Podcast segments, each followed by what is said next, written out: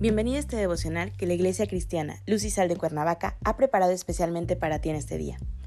Te animo a que prepares tu corazón y dispongas todo lo necesario para escuchar la palabra que nuestro Dios ha preparado especialmente para ti el día de hoy. ¿Listo? Vamos a comenzar.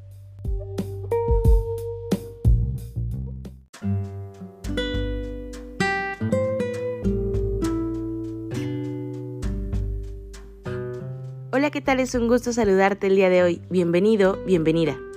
Hoy iniciamos una nueva serie devocional titulada La herencia espiritual, que la Iglesia Cristiana Lucisal de Cuernavaca, México, ha preparado especialmente para ti el día de hoy. Nuestro tema de hoy es Nuestra herencia. Hoy te voy a pedir que tomes tu Biblia y me acompañes al libro de Primera de Pedro, capítulo 1, versículos 4 al 5. La palabra de Dios dice, para una herencia incorruptible, incontaminada e inmarcesible, reservada en los cielos para vosotros, que sois guardados por el poder de Dios mediante la fe, para alcanzar la salvación que está preparada para ser manifestada en el tiempo postrero.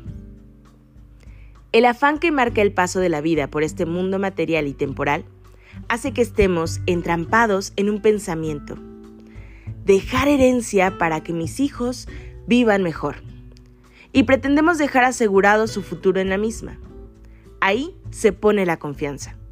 Y de acuerdo a las filosofías y pensamientos del mundo, es así. Se nos puede pasar la vida en trabajar y trabajar para dejar herencia a nuestros hijos.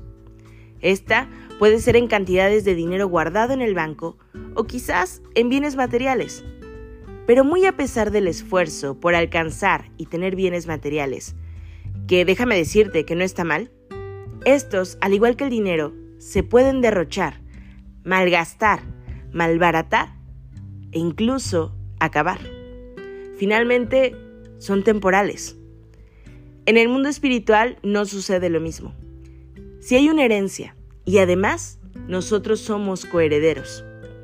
La palabra de Dios en el libro de Romanos capítulo 8 versículo 17 nos dice, y si hijos, también herederos, herederos de Dios y coherederos con Cristo, si es que padecemos juntamente con Él, para que juntamente con Él seamos glorificados. Somos hijos de Dios y Él tiene una herencia para cada uno de sus hijos. Y somos coherederos por medio de nuestro Señor Jesucristo. Es así, es una gran noticia.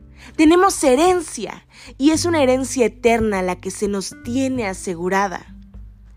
La confianza es que tu herencia espiritual es completamente segura y nadie, ni los ladrones, ni el mismo Satanás te la podrá quitar o robar. Porque esta herencia no es como los tesoros terrenales. Esta herencia no es temporal, ni mucho menos material. La herencia espiritual no se puede alterar o echar a perder o pudrir. De ahí que es una herencia incorruptible. No se puede sobornar o viciar. La herencia espiritual es incontaminada porque es pura y santa. No puede ser alcanzada por el hombre para influir en las malas costumbres que tiene. Y además, es inmarcesible. Esto significa que nunca se debilitará, que nunca se marchitará, ya que no es una herencia temporal o perecedera. El plan de Dios para esta vida no es para convertirte en acumulador de bienes materiales en los que finques tu confianza y seguridad. El plan de Dios para tu vida es la salvación, en que eres guardado por Dios, en su poder mediante la fe. La herencia espiritual es la salvación de tu alma. Como hijo de Dios que eres, ten la seguridad y confianza de que nadie te robará esa herencia, que nunca se acabará, más bien es una herencia de vida eterna eres coheredero junto con Jesucristo. Acompáñame a orar. Padre Celestial, en el nombre de Jesús te damos gracias, Señor, por tu amor. Gracias porque hoy, Señor, sabemos que somos hechos tus hijos y que con ello somos coherederos junto con Cristo Jesús. Gracias, Padre, porque nos has visto con agrado.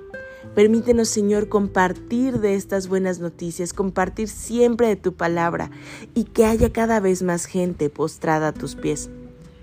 Sea tu presencia acompañándonos en todo momento. Entregamos esta semana en tus manos, Señor. Entregamos nuestros sueños, nuestros planes, Señor, nuestras necesidades, poniendo nuestra confianza en que tú, Padre, tienes en perfecto control todo. En Cristo Jesús oramos. Amén.